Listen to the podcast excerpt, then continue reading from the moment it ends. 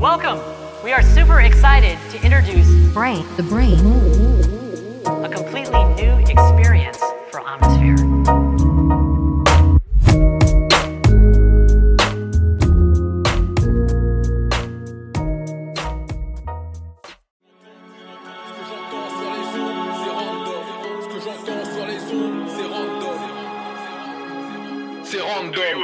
j'entends sur les ondes, c'est random. Aucune attente, zéro hype de leur album. L'empreinte, c'est du premium. Du hip-hop, je te donne l'essence, le quantum. Quand j'entends sur les. Mes amis, bon retour. Bon retour dans les podcasts de l'antifragilité. C'est un plaisir, encore une fois, de vous recevoir pour un petit moment à passer ensemble. Petit moment de réflexion aujourd'hui, euh, philosophique, euh, un petit peu en profondeur par rapport à l'analyse actuelle de la situation, mais aussi des choses que je pressentais et que je ressentais en moi euh, vis-à-vis de, des réactions que, que j'observe, tout simplement, bah, parmi mes proches en fait, mes plus proches, euh, et surtout euh, vis-à-vis de la génération de nos parents qui sont nés, euh, qui sont nés dans les années 50, dans les années 60. Je dis nos parents parce que je considère qu'on a tous le même âge, mais euh, voilà cette génération qui a qui n'a pas connu la guerre et qui est née juste après la guerre et qui a connu les Trente Glorieuses et des moments très très faciles finalement au niveau économique, au niveau de l'emploi, au niveau de la situation, euh, voilà, de la conjoncture.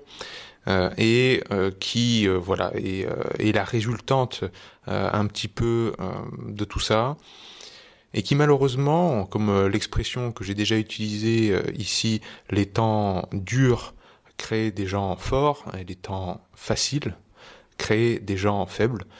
Euh, bah, c'était un temps facile. Et donc ça a créé des gens relativement faibles qui sont très manipulables et malléables. Et force est de constater que aujourd'hui c'est c'est vraiment le journal de France 2 et c'est la pensée unique qui qui arrive à se répandre très facilement. Et la prise de recul et la, la critique par rapport à une opinion ou un avis, euh, l'humilité de remettre les choses en question et ses façons de faire, bah, ça reprend un petit peu le dessus. Hein. Je vois les, nouvelles générations qui, au contraire, ont un, un très bon filtre à information. D'autres, euh, faut pas se le cacher, tombent dans le même piège. hein. Mais euh, on est très loin, on est très loin de, de cette prise de réflexion que, peuvent avoir des gens qui sont autonomes, qui pensent et qui agissent par eux-mêmes. Et euh, voilà, j'avais à cœur de vous parler aujourd'hui de sémantique et des mots qu'on utilise et du sens qu'on ne met plus derrière. La sémantique, c'est vraiment ça, hein, c'est vraiment le sens que vous entendez derrière un mot.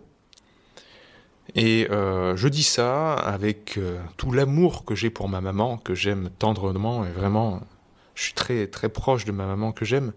Mais je suis le premier critique, et euh, je suis le premier critique de, de sa manière d'être et de sa manière de réagir par rapport aux choses, et surtout des mots qu'elle utilise. Et c'est cette forme de relativité où euh, les mots qu'on utilise euh, n'ont pas d'importance, on balance des mots au hasard et tout se vaut finalement. Il n'y a plus de, il y a plus de valeur derrière ce qu'on dit. Euh, et on est plus dans la quantité que la qualité des mots qu'on utilise. Je vous prends un exemple. Je l'entends souvent. Elle a des problèmes d'audition. Elle a eu des, des acouphènes très jeunes dans sa vie parce que euh, suite à voilà des traumatismes qu'elle a eu euh, de la perte de sa maman ou euh, par un parcours de vie assez difficile, etc. Elle a eu quelques problèmes de santé. Euh, elle a réglé des choses au niveau de son hygiène de vie. Bon, j'y suis quand même pas mal pour quelque chose. C'est moi qui étais un peu plus virulent à ce niveau-là et qui lui ai fait changer des habitudes. Et elle a fait un énorme travail vers, euh, vers plus d'autonomie. Donc euh, en cela, c'est vraiment bravo, euh, félicitations à lui, à lui rendre, hein, évidemment.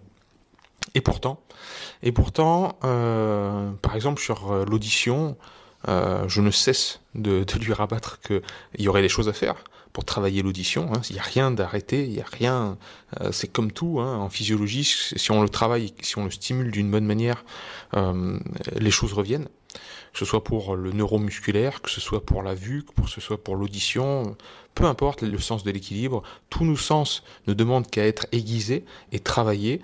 Et si vous utilisez des béquilles au quotidien, comme des lunettes, comme euh, d'autres choses, euh, vous dites à votre corps ne fais plus le, job, euh, c'est la béquille qui va le faire. Et en physiologie, ce que tu n'utilises pas, tu le perds. Donc la fonction et l'organe vont s'amoindrir, vont s'atrophier. Pareil pour vos glandes endocrines, hein, celles qui font les hormones. Euh, c'est donc euh, tout le principe de l'exposition au froid et au chaud, c'est de faire travailler ce système adaptatif, parce que notre, système, qui est antifragile, s'adapte constamment à notre environnement qui change, lui aussi, à chaque microseconde. Donc, même si je lui dis de faire des choses, euh, elle me dit oui, oui, dans un premier temps, mais après, tout au long de la journée, elle peut avoir des réflexions et euh, hier c'était très marquant et j'ai pas osé relever, mais je, tiens vraiment à vous partager ça. Euh, c'était un moment euh, rigolo après manger, on était bien, on rigolait tous les quatre avec mon frère et ma sœur. Et elle entend pas ce qu'on dit, comme très souvent elle nous fait répéter, elle entend pas ou elle, l'entend de travers, etc. Et ça c'est monnaie courante toute la journée. Hein. Mais là elle entend pas et elle entend autre chose et c'est rigolo parce qu'elle entend autre chose, ça fait un quiproquo. Et elle dit en rigolant, ha ha ha, c'est pas grave, c'est rigolo, j'entends pas bien, c'est rigolo.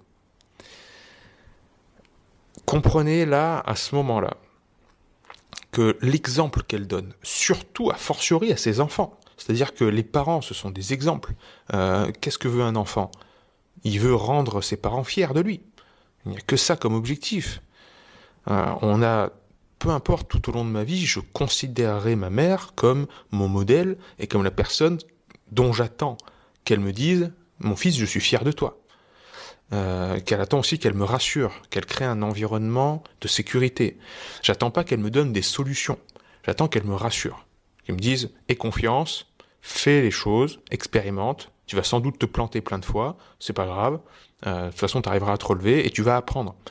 Euh, je veux juste, les parents, il faut juste qu'ils proposent un cadre rassurant parce que comme ça, ça enlève le facteur peur de l'équation et ça permet de faire sauter les inhibitions qu'on peut avoir euh, quand on tente quelque chose, quand on fait une action, quand on, devient proactif. Si j'entends ma mère dire c'est pas grave, qu'est-ce que ça sous-entend? Ça sous-entend la santé c'est pas grave, euh, être diminué c'est pas grave. Et le grand problème, c'est qu'il y a d'autres gens dans ma famille qui ont des, pépins de santé, petits ou pas. Euh, des inflammations, des douleurs. Euh, moi aussi, je peux en avoir de temps en temps. Hein, euh, c'est rare parce que je me considère, je considère que ma santé, il n'y a rien de plus important. Donc, et je vais vous expliquer pourquoi. C'est l'aboutissement de cette réflexion. donc, je me considère en très bonne santé. J'ai pas d'inflammation, j'ai pas de douleur, j'ai rien. J'en avais avant, mais depuis que je, je me suis pris en main, j'ai plus rien et même je, performe et je suis au top de ma forme à 33 ans, bien plus qu'à 20 ans. Euh, mais bon, euh, si j'ai un pépin de santé demain, je vais chercher toutes les causes. Je vais, je vais, jouer mon détective, mon Sherlock Holmes pour comprendre d'où ça vient. Et ne plus refaire ces erreurs. Je vais tirer la leçon de l'histoire et je vais pas me dire c'est pas grave, c'est la vie. C'est ce fatalisme et cette résignation qui nous est donné par cette génération de baby boomers là, qui a foudroyé pour moi la société.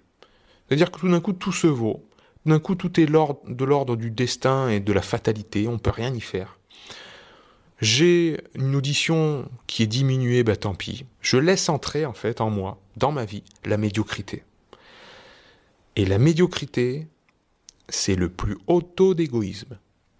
Retenez bien cette phrase qui pour moi et d'une pertinence euh, qui vous donnerait une idée de, la notion d'infini, la médiocrité est le plus haut taux d'égoïsme.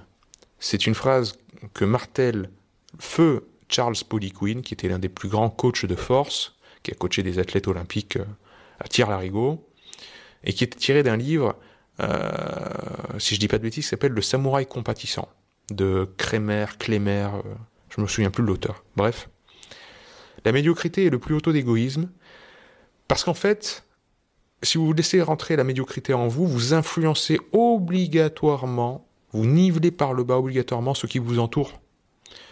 Vous laissez transparaître, vous donnez l'information de la médiocrité. vous rayonnez la médiocrité. Et surtout, si vous êtes des parents, euh, quel exemple donner euh, à son enfant que de dire c'est pas grave, euh, ce défaut de santé, tant pis, je vais me le coltiner toute ma vie et je peux rien y faire. Vous voyez ce que je veux dire. Donc, le poids des mots est extrêmement important. Vraiment, j'ai déjà parlé de, des systèmes, à quel point notre système est un système prédictif avant qu'il soit adaptatif. C'est-à-dire que le cerveau code en fait la prévision avant l'observation et il va essayer de réduire l'écart entre sa propre prévision de ce, de ce qu'il va ressentir dans la prochaine microseconde et son observation euh, par rapport à j'ai eu chaud, j'ai eu froid, ça a fait mal, j'ai été heureux, etc. Il veut réduire l'écart entre la prévision et l'observation pour réduire l'écart, en fait, pour réduire la quantité d'entropie, la, la quantité d'énergie gaspillée finalement. L'erreur somatique. Vous faites pareil si vous utilisez des mots. Vous faites pareil si euh, vous vous concentrez un tout petit peu sur ce qu'on appelle l'effet nocebo, placebo, etc. C'est-à-dire que ce que vous pensez définit votre champ des possibles, mais aussi les mots que vous utilisez. Et pour utiliser une formule plus positive, parce que la médiocrité et le plus haut taux d'égoïsme, c'est vrai que euh, ça, ce sont des termes connotés négativement, et on me l'a souvent reproché. Et on m'a dit, mais euh, tu préfères pas une autre formule? Et dit, bon, d'accord, j'ai réfléchi un petit peu. Et alors, prendre soin de soi, je propose prendre soin de soi et le plus haut taux d'altruisme. Ça, c'est quelque chose que je rabâche depuis le début de Vérisme TV. Euh, si vous prenez soin de vous, vous prenez soin des autres. Et d'abord, ça doit commencer par ça, parce que prendre soin de soi, c'est se réapproprier une certaine forme de force, c'est-à-dire quand sa santé va mieux, qu'on se sent bien dans son corps, euh, qu'on est fier de soi, on retrouve de l'amour propre. Et si on retrouve de l'amour pour soi-même, eh bien on va pouvoir rayonner cet amour et en donner aux autres, parce que comment voulez-vous donner quelque chose que vous n'avez pas? Donc si vous voulez aimer, prendre soin des gens que vous chérissez, il faut d'abord s'aimer soi-même. Sinon, on va sentir que c'est maladroit. Euh, on va sentir aussi que ça va vous épuiser. Hein, vous allez vraiment vous épuiser si vous, vous ne donnez pas à partir de votre débordement. Il faut d'abord déborder d'amour pour soi-même. C'est-à-dire, je m'aime, je m'aime bien, je, je, repense à l'enfant que j'étais quand j'étais petit, euh, je m'aime tendrement, et je suis fier de moi pour tout ce que j'ai fait, toutes les épreuves que j'ai passées, et ça va, ça va aller, euh, j'ai confiance, etc. Et petit à petit, en faisant des petites choses au quotidien, par exemple les pratiques de la loi de l'Hormèse, on arrive on arrive justement à être un petit peu plus fier chaque jour et se sentir fort chaque jour euh, envers soi-même. Et donc à donner aux autres. Et surtout pas utiliser des, formules si, euh, si arrêtées et si en fait pernicieuses pour les gens qui nous entourent. Du type, c'est pas grave. Tant pis, oh, c'est rigolo euh, que je sois diminué physiquement, etc. Non, non. Considère que c'est important. Considère vraiment ton corps et ton esprit comme un temple sacré qu'il faut chérir et protéger. Donc, euh, j'ai évoqué le, les termes de, nocebo et de placebo. Euh, ça renvoie, vous pouvez vous, documenter sur les travaux de, Patrick Lemoine, euh, très intéressant sur le, placebo et le nocebo. Et cette petite expérimentation au niveau des, des vers, certains types de vers qu'ils ont.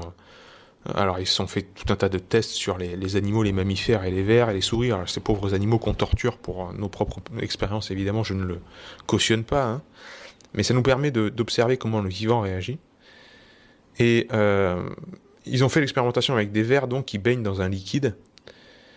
Et ces vers qui vivent dans ce liquide, l'expérimentation c'est ils mettent une lumière forte, un, éclat lumineux, et tout de suite derrière, un choc électrique. Donc, lumière forte, choc électrique. Lumière forte, choc électrique. Et après, on voit uniquement lumière, sans le choc électrique, et les verres réagissent et ont les mêmes euh, réactions biochimiques, c'est-à-dire il se passe les mêmes réactions dans le corps de douleur, etc., mais sans le choc électrique, simplement par la lumière. Donc c'est un peu le, conditionnement du chien de Pavlov. Euh, un réflexe pavlovien, mais donc c'est un petit peu ça. Et là où l'expérimentation devient vraiment intéressante, c'est euh, au niveau de la torture des vers de terre, ça passe un capot dessus parce que ils mettent ces vers de terre qui ont été traumatisés dans un mixeur, ils mixent le tout, donc ils font de la purée de vers de terre. Je vous raconte pas l'horreur, c'est un film d'horreur pour les vers de terre. Et euh, ils en font un flacon, et dans ce nouveau flacon euh, qui contient la purée des anciens vers de terre traumatisés, ils mettent des nouveaux vers de terre. Enfin, pas de vers de terre, des vers, enfin, de type de vers. Eh bien, ces types de vers, sans qu'ils soient conditionnés, ils leur font, ils leur mettent un flash lumineux et ils contractent les mêmes sensations de douleur, ils se recroquevillent, etc., comme s'il y avait eu un choc électrique. C'est-à-dire que l'information persiste. C'est fou ça. Rien que cette petite expérience, c'est fou. Elle complètement folle. Ils ont fait la même chose avec les rats, euh, ils ont fait tout un tas de tests. Je vraiment aller lire le livre de Nocebo et Placebo de Patrick Lemoine, parce qu'on se rend compte à quel point c'est, ça influence tout ça. Bref, ça revient euh, à dire que l'information elle circule par rapport à notre système prédictif, qu'il y a des, aussi des, des passages d'informations plus subtils qu'on comprend sans doute pas encore au niveau biochimique, mais euh, vraiment subtil, j'entends au niveau informationnel. Donc, on n'aura pas d'instrument de, mesure quantitatif. Hein, c'est pas en milligrammes, c'est pas en peu importe. On va pas savoir le mesurer tout ça, euh, mais c'est subtil et ça, passe quand même euh, au niveau énergétique et informationnel. Peut-être qu'un jour on arrivera à le mesurer, hein, je ne sais pas, mais en tout cas, il semble qu'il y ait quand même des passations d'informations qui nous échappent, et qu'il faut vraiment sortir de cette résignation et de faire attention au poids des mots qu'on utilise qui conditionnent les esprits et qui conditionnent même votre champ des possibles. Hein. et attention aux mots qu'utilisent les gens autour de vous. Ne laissez pas entrer cette médiocrité dans votre foyer. C'est pour ça que parfois je m'énerve contre ma mère, ma tante, etc. Parce que je sais que ces attitudes qu'elles ont, cette génération de personnes qui sont résignées, notamment par rapport à la situation actuelle, qui sont résignées par rapport à ce que nous proposent euh, les gens qui sont au-dessus de nous, cette société très pyramidale de la France, euh, qui ne se révolte pas, qui ne se révolte plus, euh, comparativement à ce qu'on a pu voir aux États-Unis, où c'est beaucoup moins top-down, c'est beaucoup plus le peuple qui demande des comptes à leurs dirigeants et qui renverse des gouvernements. C'est ce qu'on a pu voir en Islande, c'est ce qu'on a voir dans plein de pays où le peuple a dit non. En France, on dit oui, oui, on est résigné. voilà. Et moi, je pense que la génération 68 euh, art a beaucoup, beaucoup de responsabilités vis-à-vis euh, de, tout cela. La génération. Je veux dire, le système qui est né des 68 arts. Je, ne veux pas accuser les gens, je veux pas que les gens qui écoutent ce podcast, qui sont de cette génération-là, euh, se sentent mal à l'aise et désignés et pointés du doigt. C'est pas le but. c'est le système qui a été mis en place de manipulation de l'information et des 30 glorieuses où c'était consommer, ne vous inquiétez de rien, euh, fumez, buvez, euh, etc. La cigarette, c'est bon pour la santé, et peu importe. Et puis la santé, par contre, maintenant, c'est la chimie, uniquement l'allopathie qui va s'en charger. Euh, vous allez prendre ça comme des bonbons. Au moindre symptôme, vous inquiétez pas, il y aura une pilule. C'est vraiment ce, réflexe abusif. J'ai rien contre l'allopathie, mais à partir du moment où, ça devient vraiment une, utilisation abusive, ben, on a des côtés pernicieux et mauvais pour la santé. Donc voilà les amis, euh, prendre soin de soi est le plus haut taux d'altruisme, je vous le répète. C'était un podcast euh, vraiment de réflexion, euh, voilà, pas préparé, hein, comme toujours. dites-moi ce que ça réveille en vous, dites-moi ce que ça réveille par rapport à, l'actualité, par rapport à, vous-même aussi, votre démarche personnelle. Est-ce que vous vous considérez comme étant important? Est-ce que vous prenez soin de vous? Ou est-ce qu'il y a encore des côtés, l'alimentation, le sommeil, l'exercice physique, euh, il y a encore des côtés où, vous, vous, négligez vous-même, vous vous dites que vous vous valez pas le coup, voilà, il y a un petit, petit peu peut-être d'auto-sabotage. C'est important de s'en rendre compte, parce que c'est à partir de la prise de conscience qu'on va pouvoir travailler. S'il n'y a pas la prise de conscience, si vous vous posez pas avec vous-même pendant quelques minutes pour réfléchir à ça régulièrement, euh, ben vous allez laisser rentrer la médiocrité en vous et dans votre quotidien. Et ça, ça va malheureusement impacter les gens que vous aimez. Donc, soyez altruiste, aimez-vous vous-même. À bientôt. Ils n'ont pas les reins, ils n'ont pas la classe.